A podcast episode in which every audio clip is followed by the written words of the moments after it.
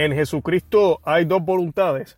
Esa es la pregunta que vamos a estar discutiendo hoy aquí en Conoce, Ama y Vive tu Fe. Les habla su amigo Luis Román. Y para mí creo que es un tema extremadamente importante la persona de Cristo.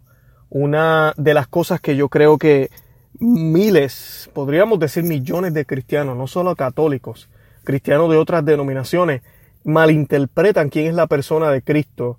Eh, técnicamente profesamos la misma fe, eh, profesamos que creemos en un Dios trino, un Dios, un solo Dios, no tres dioses, ¿verdad? Eh, Padre, Hijo y Espíritu Santo, pero, pero hay siempre confusión. Hay personas que, que piensan que pues el Padre es el jefe, el Hijo es pues el Hijo, el Padre es el que manda y el Hijo obedece.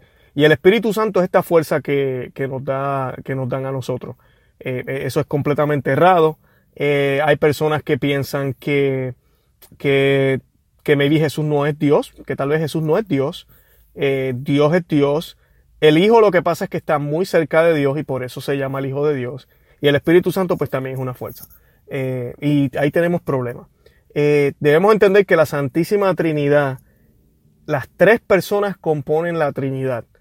Donde está uno, están los otros dos, o sea, están los tres. O sea, como nos dice el Evangelio de Juan, capítulo 1, que desde el principio estaba el verbo y el verbo es Dios y a través de él se creó todo. Génesis nos habla de lo mismo, que a través de la palabra, ¿verdad? Eh, eh, Dios eh, creó el, universo. dijo que se haga la luz, que se haga la noche y todo se iba, se iba creando. y dice también que el Espíritu revoloteaba sobre las aguas. Así que la, la Trinidad estaba presente desde el principio. Donde quiera que Jesucristo caminó, el Padre y el Espíritu Santo estaban ahí. Porque son uno. Son tres personas, pero es un solo Dios. No son tres diferentes Trinidades tampoco. Como que, oh, eh, donde está Jesús, pues entonces está el Espíritu Santo, está el Padre, está el Hijo, pero allá arriba en el cielo también está el Padre y el Hijo con Dios Padre y el Padre y el Hijo también están diferentes pedacitos en la iglesia a través del Espíritu Santo. Eh, no, tampoco. Eso es una manera errada de verlo. Donde quiera que están, uno de ellos están los tres. Donde están los, donde está la Trinidad, donde estás un solo Dios, está la Trinidad completa. Es un misterio. Y hoy pues vamos a estar hablando de varios detalles, eh, pero es un misterio. San Agustín nos decía que si llega un momento en el cual nosotros pensamos que ya entendemos a Dios, eso no es Dios. Así de sencillo. Si hay algo, leemos un párrafo de algo, leemos eh, algo y pensamos, ya, ya entendí a Dios. No, eso no es Dios. Dios es incomprensible para la mente humana. Dios es sumamente eh, poderoso, está fuera de, este mundo natural, porque Dios no es el, el, ser más grandioso de esta creación. Dios tampoco es eh, el, el, ser más grande de, de, de, de, lo que existe. No. Dios está fuera de lo que existe. Dios de por sí es la misma existencia. En Dios es que todo existe. Dios es esa sustancia. Y Cristo es igual. Lo que pasa con Jesucristo, que es lo que vamos a estar hablando hoy, la segunda persona de la Santísima Trinidad, es que hay algo diferente en Él comparado a las otras dos personas. En Cristo hay dos naturalezas. Dos naturalezas. Tenemos la divina, que es igual, idéntica que la del Padre, compartida con el Padre, en armonía con el Padre y, y también con el Espíritu Santo. Y tenemos la natural o la humana, que es la que se manifestó aquí en la tierra, que es la que se hace parte de la creación. Pero Él no fue creado, Él fue engendrado, engendrado a través de una virgen, ¿verdad? La Santísima Virgen María, por obra del Espíritu Santo o sea, que Dios es una sola, Jesucristo es una sola persona, no son dos, una sola, con dos naturalezas. Una con dos naturalezas. Jesucristo es y fue y será 100% hombre y 100% Dios. Aquí no es 50 y 50 como si fuera un semidios, como los que habían en la, en la, lo que creían los griegos con Hércules y todas estas, con Zeus y todas estas eh, eh, cuentos o creencias que ellos tenían. No. Sino que Cristo era, es 100% hombre, 100% eh, divino. En ambas, en ambas naturalezas. En ambas naturalezas que componen esa persona, Él es 100% Dios y 100% también hombre. ¿Por qué digo en ambas naturalezas? Porque podemos inclinarnos a pensar, oh, pues entonces la naturaleza humana de Jesucristo, como era Dios, no sentía nada. Entonces estaríamos pecando de decir entonces que nuestro Dios, que dio la vida por nosotros en la cruz, pues mira, eso no fue un sacrificio de verdad porque Él es Dios o no le dolió. No, Él era 100% hombre. Y al ser 100% hombre, significa que Él estaba sujeto a todo lo que cualquier hombre está sujeto. Estaba sujeto a todo lo que el ser humano sufría. Y él lo quiso así, es lo que nos explica San Pablo. San Pablo nos dice que él renunció a ser Dios. Y está hablando de, Jesucristo hombre. Porque Dios siempre tuvo otras opciones. No podemos pensar, no, no, pero es que Dios no podía bajar eh, aquí a la tierra y en la persona de Cristo y empezar a, a, liquidar a todo el que pecara con rayos que le salían por los ojos y así todo el mundo le iba a creer pues saben que suena loco, pero pues, él lo podía hacer así si quería. Él es Dios, Dios no está sujeto a nada, Dios no está sujeto a ninguna regla, Dios no está sujeto a, a nada. Pero Dios es Dios y Dios va a tomar la decisión más viable, más beneficiosa para su creación, más en acorde para su plan. Porque Él es Dios, es sumamente poderoso. Y sabemos que Él tomó la decisión hace dos mil años de venir a la tierra a través de una virgen, de vivir 33 años aquí en la tierra, morir en una cruz, resucitar. Y todavía a veces miramos esto y no comprendemos por qué lo hizo así.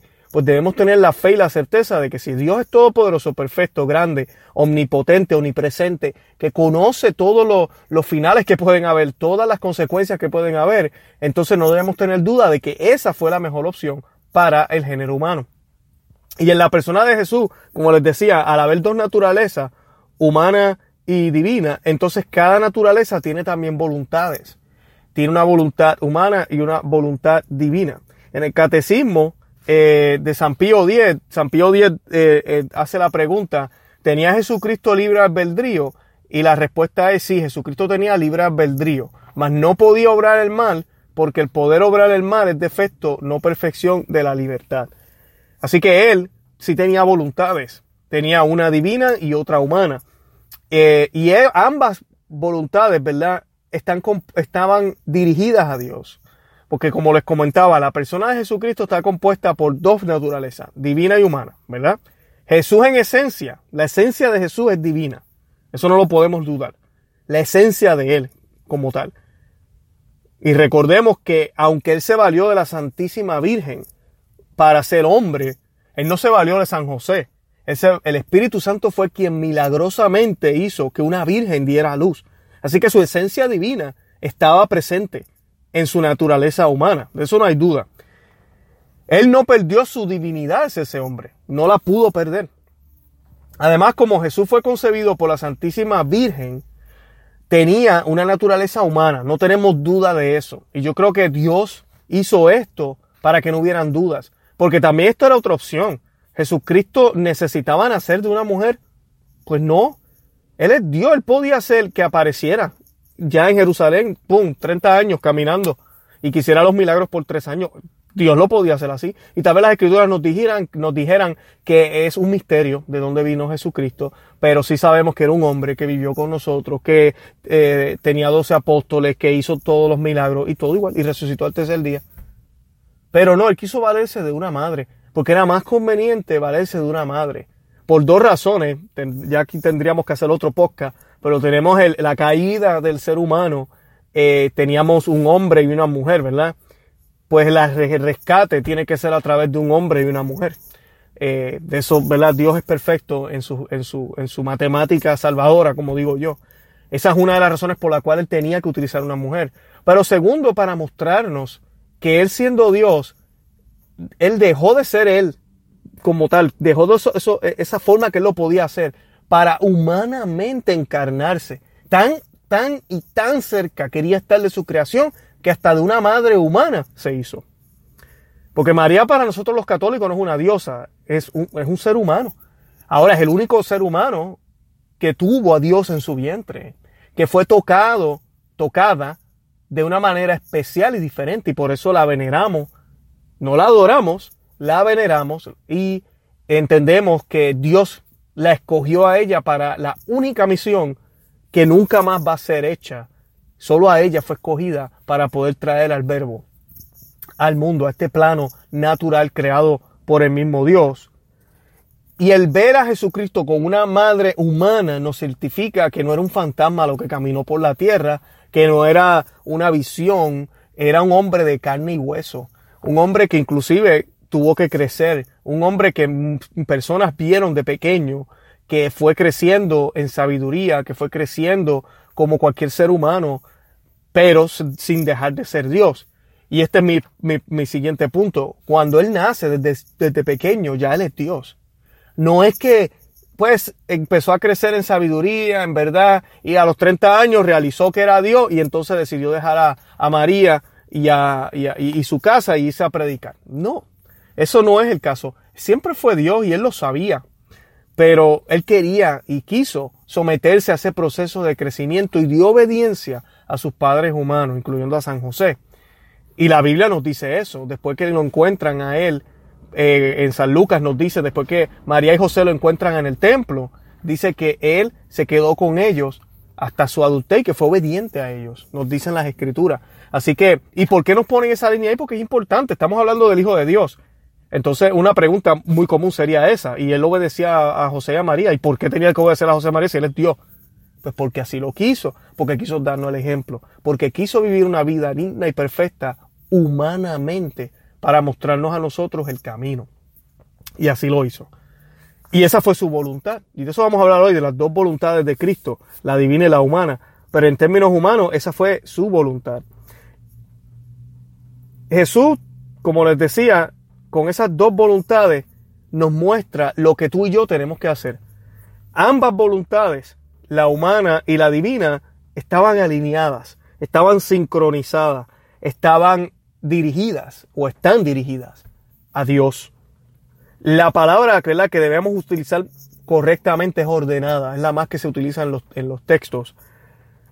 Y ambas están dirigidas a lo, a lo divino. Y su divinidad glorificada, esa divinidad que Él tiene, es glorificada por la humanidad, por lo que Él nos presenta. Cada milagro que el Señor hizo no fue solo por el milagro. Y eso nos recuerda a ti y a mí que cada milagro que sucede en nuestras vidas, cada gracia, cada regalo, cada eh, oportunidad que Dios nos da, tiene un propósito aún mayor que el que nosotros pensamos. Todos hemos estado en, problemas y en situaciones. Todos hemos querido eh, salir de algún problema o de alguna situación.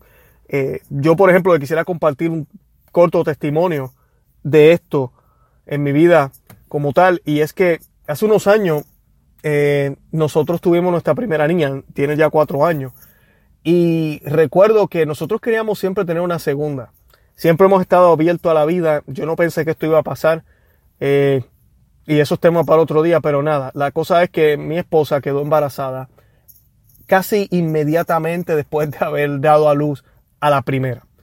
Actualmente las fechas de nacimiento, mi segunda niña y mi niña no se llevan un año, se llevan 11 meses. 11 meses. Mi esposa trabajaba eh, y aquí en los Estados Unidos, para los que no saben, es bien costoso pagar un cuido para niños. Eh, yo tenía un trabajo eh, bueno, no me puedo quejar, pero en aquel momento los ingresos que yo tenía para los gastos que teníamos, realmente con mi ingreso no iba a dar completamente. Teníamos varias opciones. Una de ellas era pues seguir buscando a ver si encontrábamos a alguien que pudiera cuidar las niñas. La segunda era pues que se fuera mi esposa a tiempo parcial a trabajar, no, no, no todo el día, pero eso no iba a dar por los gastos de, del cuido. Y básicamente ella iba a trabajar para dejarlo, no íbamos a ganar nada realmente. Y la tercera, que era la mejor opción, era que ella se quedara en la casa con las niñas. Aparte de que eran niñas, no estoy diciendo que a los niños no hay que cuidarlos, pero ustedes saben cómo, es, uno es un poquito más cuidadoso con las niñas. Y yo decía, tenemos que encontrar un lugar donde de verdad las cuiden bien. Y son dos niñas. no son, ¿verdad? Son pequeñas y son dos niñas. Eh, nosotros, para, para eh, agregarle a la historia, no tenemos familiares aquí en los Estados Unidos eh, de, sangre. Tenemos amistades y eso, pero nadie, ninguna de esas personas podían cuidar mis dos niñas. Así que yo comienzo a ver qué oportunidades hay en la empresa para poder tal vez ascender y mejorar mi ingreso. Y realmente no había ninguna. No era que yo no cumplía con los requisitos, porque sí los cumplía, gracias a Dios. Yo siempre he sido responsable en mis cosas y Dios me ha ayudado muchísimo en eso. Pero o tendría que mudarme de donde yo vivía, ir a otro estado a vivir, empezar una nueva vida, o, o irme de la empresa. Así que comencé a buscar trabajo, a buscar trabajo fuera de donde yo trabajaba, relacionado a lo que yo hacía. Pero yo quería buscar una posición que fuera alta, que básicamente yo dejo esta empresa para hacer algo con más responsabilidad y que sea con más eh, remuneración. Y, y, fue una búsqueda un poco extensa, pero, pero fue corta. En nada, en meses ya yo tenía un trabajo con una empresa eh, en una posición que era básicamente la posición de mi jefe. Y, y pues di mi renuncia a donde yo trabajaba, que llevaba ya 11 años con ellos, y comencé a trabajar en este trabajo. Y el ingreso, estamos hablando de una cantidad bastante considerable. Eh, fue un, brinco bastante considerable en ese momento. Y mm, bueno, Dios sabe lo que hace. Dos años después esa empresa cerró esa, esa operación. Terminé consiguiendo otro trabajo que también me hizo aumentar más todavía mis ingresos. Eh, y todo esto ha pasado no por mis méritos, no por lo que yo quiero como ser humano, no porque Dios quiere que yo sea feliz aquí en la tierra, sino porque el Señor tiene un plan de santidad para mí, para mi esposa, a través de mis hijas. Él sabe que si yo tengo la libertad financiera, ¿verdad? Y no es que sea millonario, pero la libertad financiera para que ella pueda quedarse en la casa con las niñas y para que yo pueda trabajar lo normal y poder tener tiempo también, nosotros vamos a santificarnos a través de esa, de esa vocación que el Señor nos ha dado de ser padre y madre. A través de eso nuestras niñas van a poder ver un ejemplo con la ayuda y la gracia de Dios, no con nuestros méritos y nuestra supuesta sabiduría, sino con la ayuda de Dios, nuestras niñas van a poder crecer en santidad. Esa es la razón por la cual el Señor hizo el milagro para que la gloria de Él, que es la que importa, para que la santidad, que es lo que importa, se revelara. Y se siga revelando, porque esto todavía sigue siendo un caminar. Pero yo nunca me pongo por ahí a decir, que yo soy tan inteligente por los, las maestrías, los estudios y cosas que tengo, por eso conseguí este trabajo, por supuesto. No. Fue porque tuve dos niñas y estábamos en una situación en la cual era crucial para nosotros poder, poder llevar nuestra vocación como Cristo la quiere que la llevemos. Una vocación enfocada en el primero y luego en la educación de nuestras niñas. Y gracias a Dios hasta el sol de hoy lo estamos logrando. De eso es que se trataba cada milagro que el Señor hizo.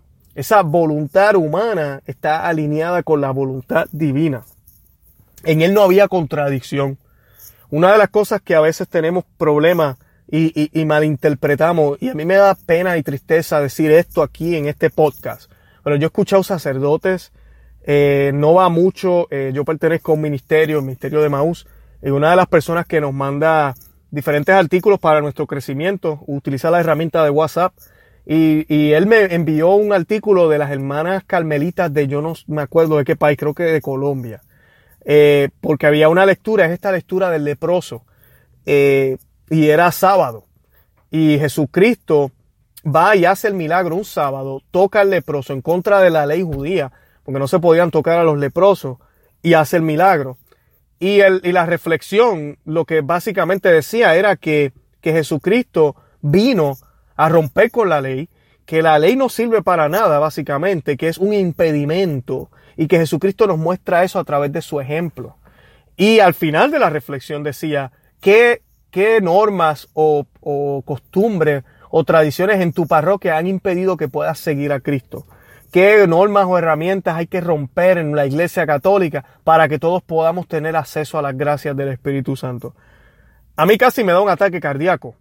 Yo veía esto y yo decía, pero qué disparate es este. Jesucristo mismo dice en otro pasaje que Él no vino a abolir la ley, que cada palabra de la ley se iba a cumplir.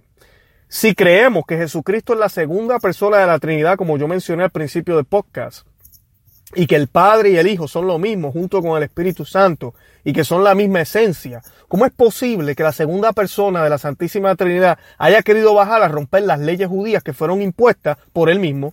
Leyes judías que él le dio a, Moisés. Leyes judías que, están en la cátedra de Moisés, en la silla de Moisés, que eran infalibles Inclusive Jesucristo en otro pasaje dice a al pueblo, le dice a ellos, hagan lo que ellos les dicen, refiriéndose a los fariseos, ¿verdad? Hagan lo que ellos les dicen, pero no sigan su ejemplo. Porque él decía hagan lo que ellos les dicen, porque ellos seguían las escrituras. Y ellos tenían correctamente la interpretación, pero no la seguían, eran hipócritas. No vivían con el corazón lo que predicaban. No tenían amor. Y eso es lo que viene Jesucristo a cambiar. Pero en este pasaje, San Ambrosio eh, nos dice, y esta es la interpretación correcta del pasaje del leproso, dice, locura en la forma que había pedido y prosigue, y el Señor extendió la mano, le tocó diciendo, quiero. La ley prohibía tocar a los leprosos, pero como el Señor, el Señor era el autor de la ley, no estaba sujeto a ella. No lo tocó precisamente porque no pudiese curarlo sin tocarlo, sino para demostrar que no estaba obligado a la ley ni temía contagiarse como los hombres. No podía contaminarse quien curaba a los demás. Antes, al contrario, la lepra, que ordinariamente mancha al que la toca, desapareció al contacto del Señor. Esa es la interpretación correcta de ese, de ese episodio. Cuando nosotros vemos estos episodios así donde Jesucristo pareciera que está rompiendo con todas las reglas y las normas, Él no está rompiendo con ninguna regla y norma. Jesucristo es Dios y Él está por encima de la ley. Él no está sujeto a la ley. Ahorita hablábamos que Dios es omnipresente y omnipotente. Ahora, Él a través de su humanidad, ¿verdad? La voluntad humana lo que quiere es mostrar que esa ley tiene algo más, tiene un propósito mayor. Y Él explica, por ejemplo, que el día del Señor se hizo para hacer el bien. Si es el día del Señor el sábado, no debemos trabajar, pero yo no voy a dejar que el hambriento se muera de hambre un sábado. Yo no puedo permitir que la ley vaya por encima del amor, porque la ley de por sí es amor. La ley debe llevarnos al amor eterno. Y eso es lo que el Señor nos quiere presentar. Pero el Señor no quiere romper ninguna, ninguna de las reglas. E inclusive lo demuestra en la última cena. Muchas personas piensan que Cristo vino y mira, ya no hacen sacrificio, ya no hacen nada, ¿viste? Porque rompió con todas las normas. No, no se hacen sacrificios porque ya Él hizo el sacrificio en la cruz. Esa es la razón por la cual no se hace. Y el sacrificio de Él es eterno. Pero todavía se siguen haciendo porque Cristo conoce y sabe que el ser humano constantemente tiene que ordenar su vida hacia ese sacrificio. Eso es lo que hacía Moisés, lo que hacían los, fariseos, los sacerdotes, lo que hacían ellos cuando hacían el sacrificio en el templo era ordenar lo desordenado, organizar, tratar de colocar en, en, el orden natural y propio que Dios quiere para podernos salvar a través de ese sacrificio. Hemos pecado, hemos destruido a través de este sacrificio, que es lo mejor que tenemos, te lo ofrecemos, mi Dios, en reparación. Cristo ahora se dio como sacrificio, el Cordero perfecto sin mancha. Nosotros, como Él nos ordenó, hagan esto en memoria mía, tenemos que seguir uniéndonos a ese sacrificio perpetuo. Y no es que estamos matando a Jesucristo una y otra vez en cada misa. Ya Él murió y ese sacrificio fue suficiente. No hay que hacer más ninguno. Pero nosotros participamos en Él. Y Él quiso que lo hiciéramos de esa manera para que recordemos qué pasó, para que recordemos nuestro lugar y el lugar de Él. Y para que recordemos lo que Él quiso hacer con la ley. Los mandamientos no quedaron abolidos para nada. Él le dio cumplimiento. Y eso lo vemos también en los evangelios cuando Él predica y habla del amor, de amar al prójimo, de honrar padre y madre. Cuando Él está hablando del adulterio. Y se va más allá, al contrario, con Cristo la ley se vuelve más fuerte y más pesada. Cuando los fariseos le dicen a Él, oiga, pero Moisés nos daba eh, un certificado de divorcio. Y Él le dice, sí, eso lo hizo por, porque ustedes son tercos. Pero yo, no les dijo esto, pero, ¿verdad? Podía haberlo dicho. Yo que estoy por encima de la ley. Pero sí les dijo, pero el Padre, lo que creería, ¿verdad? Desde el principio los hizo hombre y mujer. Y lo que Dios ha unido, que no lo separe el hombre. Él hace la ley mucho más fuerte. Él les dice a ellos, se les ha dicho que amen a, sus amigos y que odien a sus enemigos. Hoy yo les digo, amen a sus amigos y amen a sus enemigos también. Así que esta, esta, esta idea de que Jesucristo es un hippie, ¿verdad? Que vino rebelde a romper todo y ahora somos libres, está completamente equivocada. Porque entonces tendríamos aquí un problema con la voluntad divina y la voluntad humana de Dios. Ambas voluntades, como les decía yo ahorita, están alineadas. Así que eso no tendría sentido. Es un disparate. Es un disparate. Así que cuando usted escuche una homilía de esa forma, ore por ese sacerdote. Si se acuerda cómo argumentarlo con mucho amor y cariño, hable con esa persona. Búsquele este pasaje de San Ambrosio, donde explica claramente que Jesucristo está por encima de la ley. Y, si leemos la Biblia que creemos que Él es la segunda persona de la Trinidad y que Él es la misma esencia y sustancia de Dios Padre, junto con el Espíritu Santo y que es un solo Dios, es obvio, Él está por encima de todo. Él no está sujeto a eso. Él no está sujeto a eso. Y la voluntad de Él fue esa, de tocarlo, porque Él no tenía que tocarlo. Él no tenía que tocarlo. Él podía haber hecho el mismo milagro sin tocarlo y Él lo quiso tocar. Él lo quiso tocar para mostrar su poder y glorificar el nombre del Padre, el nombre de Dios. Así que no hay contradicción entre ambas eh, eh, voluntades, entre la divina y la humana. Tampoco podemos pensar, ¿verdad? Y esto sería un disparate también, pero lo digo porque estoy seguro que tal vez algunos lo han pensado. Cuando yo más joven lo llegué a pensar, que tal vez Cristo tenía, ustedes saben cuando nos pintan el diablito y el angelito. Y que, y que había así, era como una de esas batallas interna entre él. No, nunca la hubo. Dios, Jesucristo era Dios, era, eh, eh, eh, y es Dios, es perfecto. Y a través del ejemplo de él, él nos enseña esa perfección. Es imposible que haya un diablito en la vida de Dios. Y, tampoco es un debate entre la humanidad y la, y la divinidad de, nuestro Salvador. Ustedes saben que en el huerto de Gesemaní, y les traigo esta lectura, porque es la más, la más obvia que a veces las personas malinterpretan también. Cuando Cristo le dice al Padre, Padre, si es posible, retira esta copa de mí, pero que no se haga mi voluntad sino la tuya. Y no es que haya, no es que Dios no esté alineado o, o, o estén de acuerdo, ¿verdad? Jesucristo no esté de acuerdo con su Padre o que su humanidad no está de acuerdo. Pero también nos dice el pasaje que Él sudó sangre. Estudios médicos dicen que una persona que está en un nivel de desesperación, de miedo, en un nivel de ansiedad extremadamente alto, puede botar o sangrar sangre a través de, ¿verdad? A través de sus poros. Yo conozco de gente que le sale sangre en la nariz cuando se pone nervioso. Eh, hay gente que hasta lágrimas le salen, se les mezcla con sangre.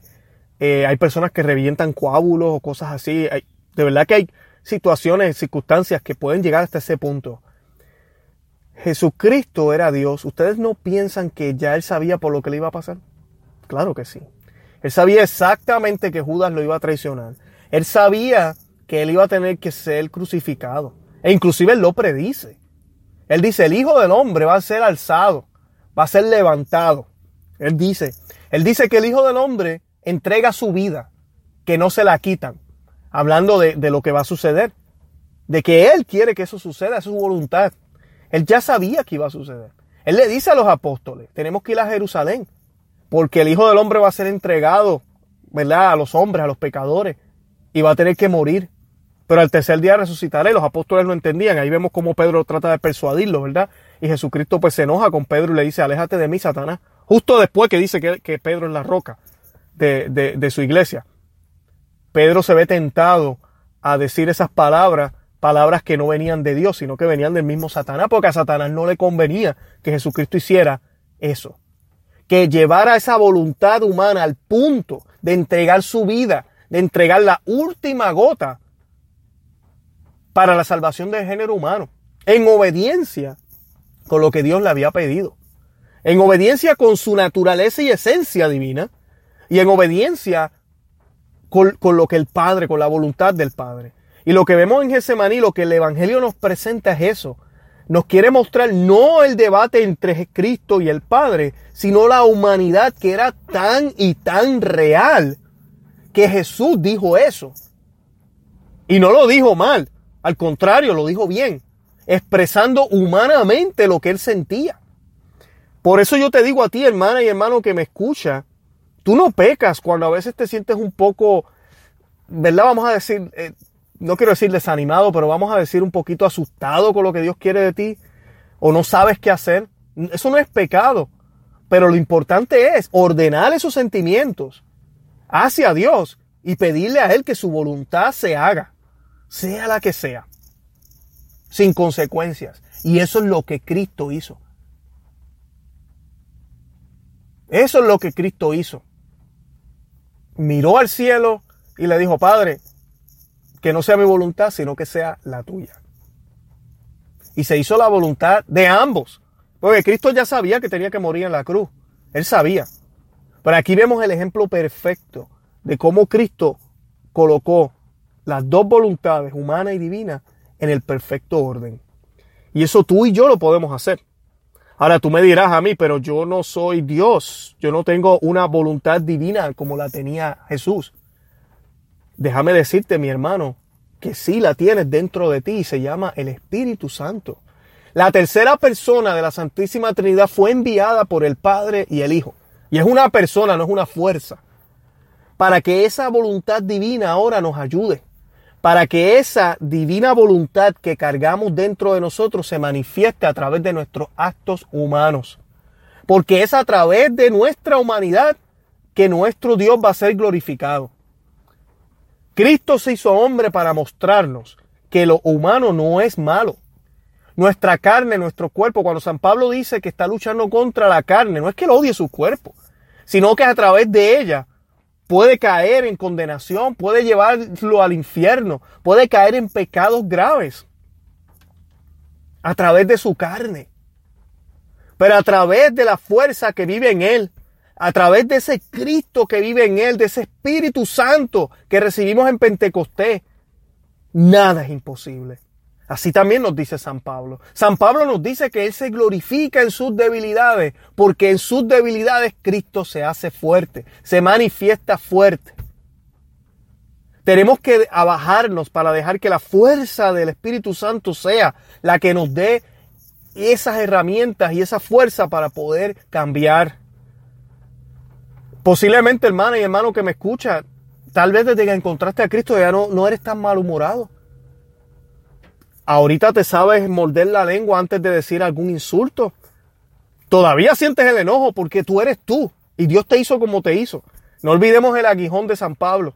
Todos tenemos alguna debilidad, alguna tendencia al pecado y algunas, algunas de ellas son más fuertes que otras.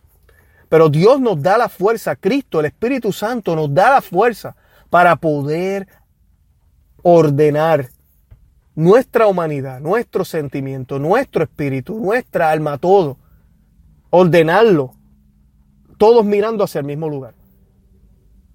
Si usted piensa que usted tiene que separar lo humano de lo espiritual y que lo espiritual debe mirar hacia Dios y lo humano se debe morir y así llegamos al cielo, está equivocado. Nuestra Iglesia Católica, la Santa Biblia, nos habla de la resurrección de todos los muertos. Su cuerpo, su alma y espíritu tienen que entrar a la gloria eterna. Su cuerpo va a ser resucitado. Se lo van a comer los gusanos, pero déjenme decirles algo. Vamos a tener cuerpos glorificados. Sí, cuerpos. No vamos a ser espíritus o angelitos transparentes. No, vamos a tener cuerpos. Y evidencia de eso es Cristo resucitado. Que siendo hombre, resucitó. Y no dejó el cuerpo en la tumba, sino que se lo trajo con él también. Y para evidenciar que era el mismo cuerpo, las llagas de los tres clavos de la cruz quedaron marcadas en su cuerpo.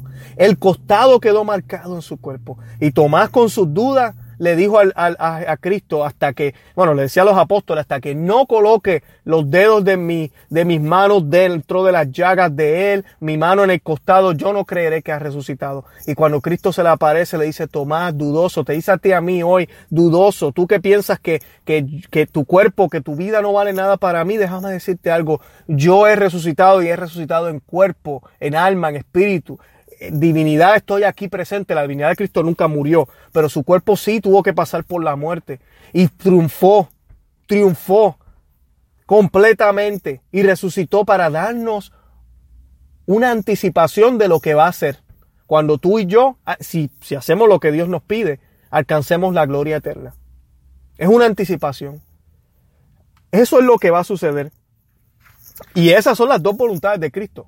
Las dos voluntades. O volvemos a lo mismo. Cristo es una persona con dos naturalezas, humana y divina, y cada, cada naturaleza tiene una voluntad.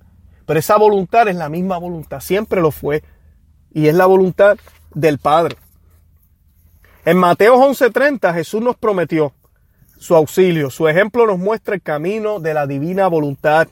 Y en Mateos 26:39 dice lo siguiente, adelantándose un poco, cayó rostro en tierra y suplicaba, Padre mío, si es posible que pase de mí esta copa, pero que no sea como yo quiero, sino como quieras tú. Esa es la frase exacta que nos dijo, que dijo Cristo en Getsemaní. Esa debe ser la oración de nosotros.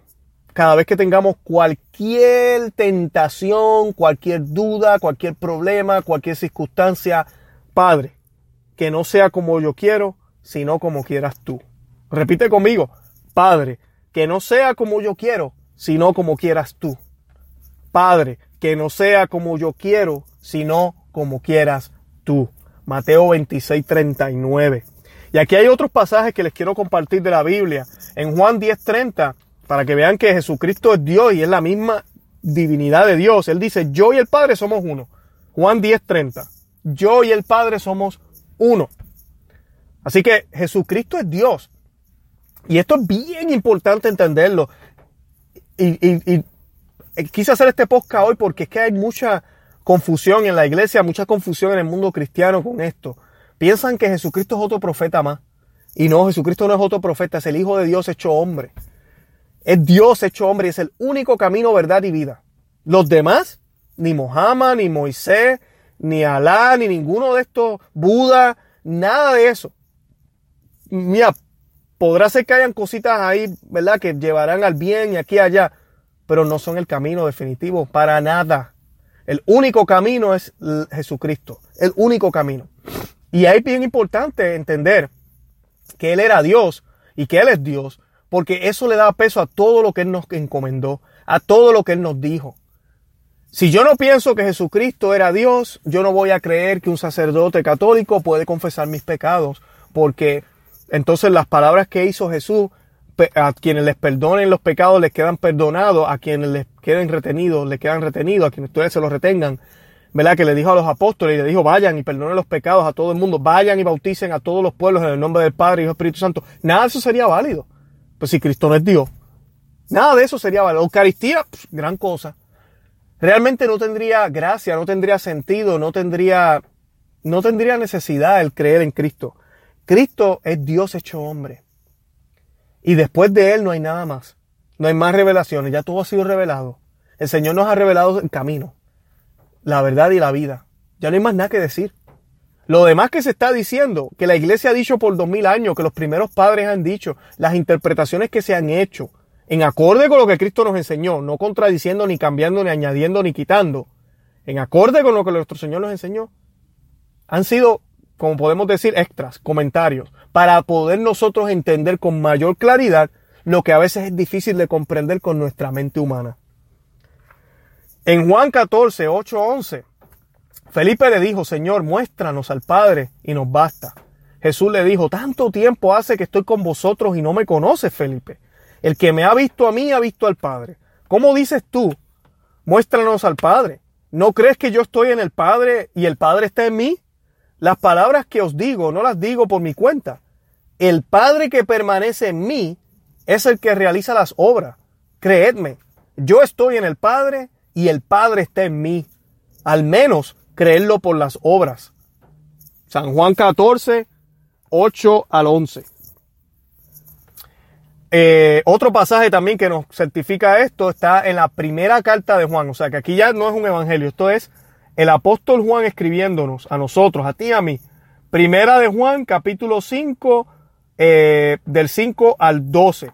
Y dice, pues, ¿quién es el que vence al mundo sino el que cree que Jesús es el Hijo de Dios? Este es el que vino por el agua y por la sangre. Jesucristo, no solamente en el agua, sino en el agua y en la sangre. Y el Espíritu es el que da testimonio, porque el Espíritu es la verdad. Pues tres son los que dan testimonio. El Espíritu, el agua y la sangre. Y los tres convienen en lo mismo. Si aceptamos el testimonio de los hombres, mayor es el testimonio de Dios, pues este es el testimonio de Dios que ha testimoniado acerca de su Hijo. Quien cree en el Hijo de Dios tiene el testimonio en sí mismo. Quien no cree a Dios le hace mentiroso, porque no ha creído en el testimonio que Dios ha dado acerca de su Hijo. Y este es el testimonio que Dios nos ha dado vida eterna y está y esta vida está en su Hijo. Quien tiene al Hijo tiene la vida. Quien no tiene al Hijo no tiene la vida. Ese es el apóstol Juan hablándonos. Y aquí no está hablando del misterio de la Trinidad, que lo venimos diciendo y diciendo y diciendo. Esto no es invento de la Iglesia Católica, está en la Santa Biblia. La mayoría de los cristianos, gran vasta mayoría de los cristianos, creen en la Trinidad, creemos en ese misterio. En el año 295, esto es en el tercer siglo, San Atanasio escribió el credo, un credo. Eh, él murió en el año 373, así que esto fue antes del concilio de Constantino eh, ¿verdad? Que mucha gente dice que la iglesia nació en esa época. Ya esto existía desde mucho antes. Y a mí me encanta este credo. Este credo, eh, yo tengo el privilegio de ir a una iglesia que, que seguimos el misal nuevo en términos de las lecturas, pero la Santa Misa es como la que se hacía antes. Y no es en latín, es en inglés. Pero nosotros, eh, se recitó este credo el día de la, de la Santísima Trinidad. Bueno, ellos lo cantaron, por cierto, hermoso. Y yo voy a leerles aquí una estrofa que nos habla un poco de la Trinidad y luego de Jesucristo, porque resume realmente en qué, en, en lo que estamos hablando hoy, de las dos voluntades de nuestro Señor Jesucristo, de las dos naturalezas y la única persona de Cristo, una de las tres que viven en la Trinidad. Y dice así, este no es el todo el credo, estoy brincando como al segundo párrafo. Dice, así el Padre es Dios, el Hijo es Dios y el Espíritu Santo es Dios. Y sin embargo no son tres dioses, sino un solo Dios. Así también el Padre es el Señor, el Hijo es el Señor y el Espíritu Santo es el Señor. Y sin embargo no son tres señores, sino un solo Señor. Pues asimismo, la cristiana verdad nos compele a reconocer que cada persona por sí misma es Dios y Señor. Asimismo, la religión católica nos prohíbe decir que hay tres dioses y tres señores. El Padre no fue hecho por nadie, ni creado ni engendrado. El Hijo es sólo del Padre, no hecho ni creado, sino engendrado. El Espíritu Santo es del Padre y del Hijo. No fue hecho ni creado, sino que procede de ellos. Por lo tanto, hay un solo Padre, no tres padres, un Hijo, no tres hijos, un Espíritu Santo, no tres Espíritus Santos. Y en esta Trinidad ninguno va antes o después del otro, Ninguno es mayor o menor que el otro, sino que las tres personas son entre sí coeternas e iguales. De modo que, como se dijo antes, se debe adorar la unidad en Trinidad y la Trinidad en unidad. El que quiera pues salvarse debe pensar así sobre la Trinidad. Hermoso. Ese es un resumen de cómo la Trinidad trabaja. Y algo que me gusta extremadamente importantísimo de mirar es que entre ellos no hay una jerarquía. Ellos son parte de un solo Dios. Tres personas, un solo Dios. Los tres, los tres son Dios, merecen el título de Dios. El Padre, el Hijo y el Espíritu Santo. Los tres son señores. Los tres son personas. ¿Ok? Eh, y cada uno es único en su, en su rol, pero sigue siendo el mismo en su unidad trinitaria. Ahora hablando del Hijo, nos dice San Atanasio en el credo, además, para la salvación eterna es necesario que también crea fielmente en la encarnación de nuestro Señor Jesucristo. Pues la fe recta es que creamos y confesemos que nuestro Señor Jesucristo, el Hijo de Dios, es Dios y hombre. Es Dios engendrado de la sustancia del Padre antes de todos los siglos y es hombre de la sustancia de su madre, nacido en el mundo. Perfecto Dios y perfecto hombre subsistente de alma racional y de carne humana, igual al Padre en cuanto a su divinidad, y menor que el Padre en cuanto a su humanidad. Mas aún, cuando es Dios y hombre, no son dos, sino un solo Cristo. Y uno, no por la conversión de la divinidad en carne, sino por la asunción de la humanidad en Dios. Uno absolutamente, no por confusión de la sustancia, sino por la unidad de la persona.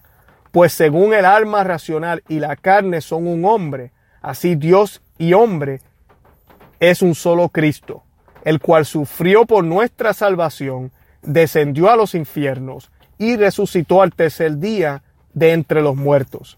Subió a los cielos, está sentado a la derecha del Padre Dios Todopoderoso, desde donde vendrá a juzgar a los vivos y a los muertos.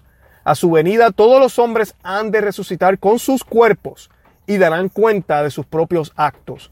Y los que obraron bien irán a la vida eterna, y los que obraron mal al fuego eterno.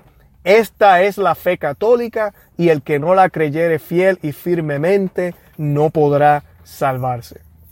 Bueno, eso es un pedazo del credo de, de San Atanasio. Y algo importante aquí es ver cómo San Atanasio describe que no hay, a pesar de que hay una separación de naturaleza, no hay una separación de la persona en Cristo.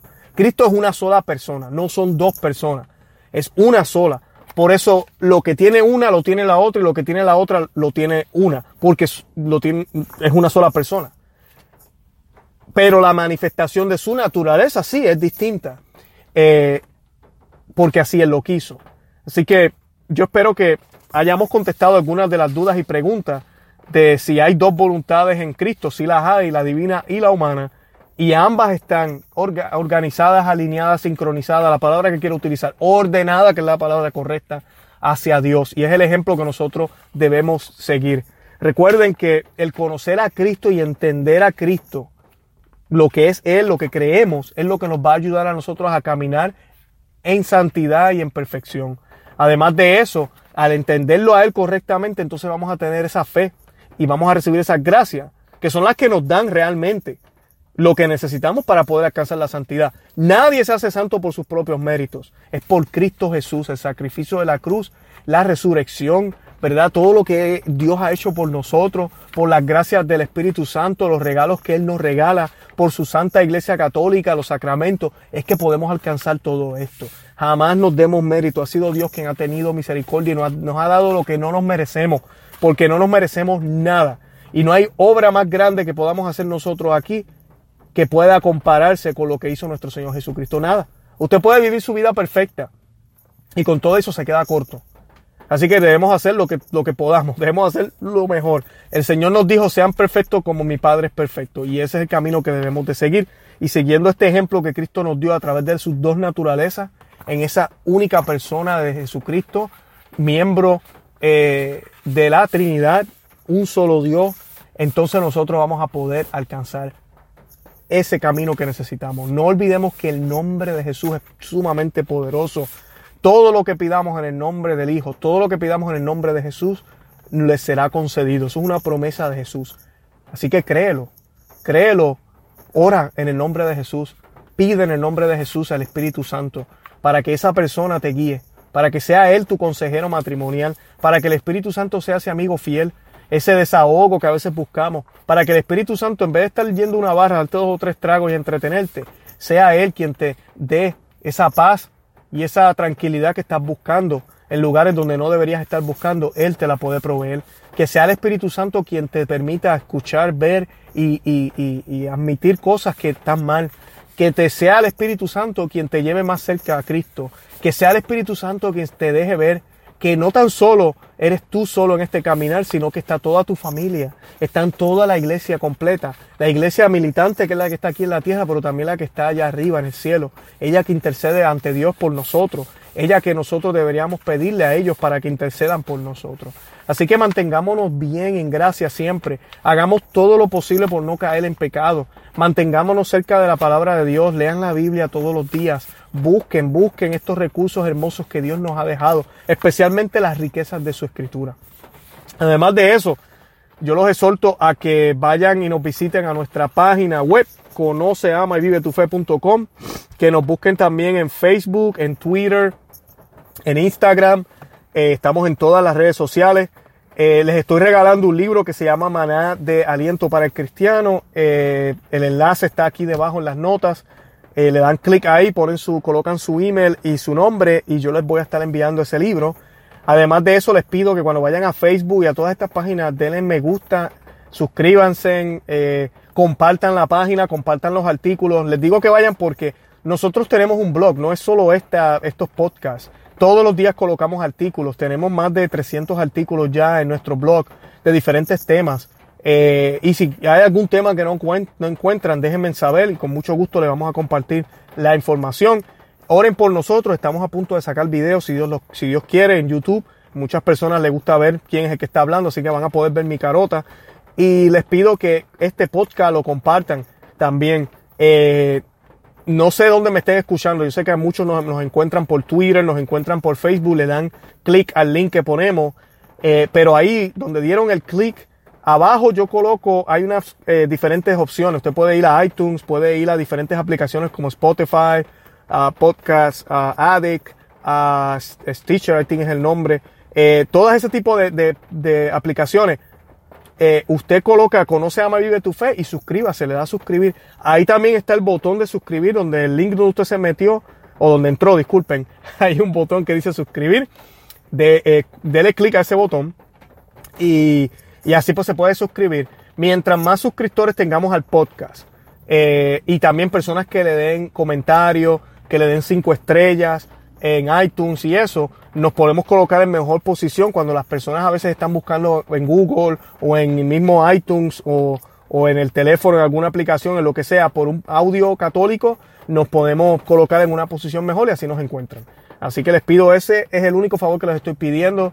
Eh, oren por nosotros, oren por mí. Eh, yo soy un laico comprometido, no soy sacerdote, no soy teólogo, sí tengo eh, unos certificados en teología, en pensamiento tomístico y apologética, eh, pero, pero nada, soy un laico como usted y como, como cualquier otro, aquí compartiendo lo que la iglesia, las santas escrituras y sobre todo lo que Jesucristo nos ha mostrado. Eh, oren por mí, como siempre, estaré orando por ustedes y pidan mucho por la iglesia y por el Papa. Oren el rosario todos los días, recen el rosario todos los días. y nada, los veo entonces en la próxima. Santa María, ora pro nobis.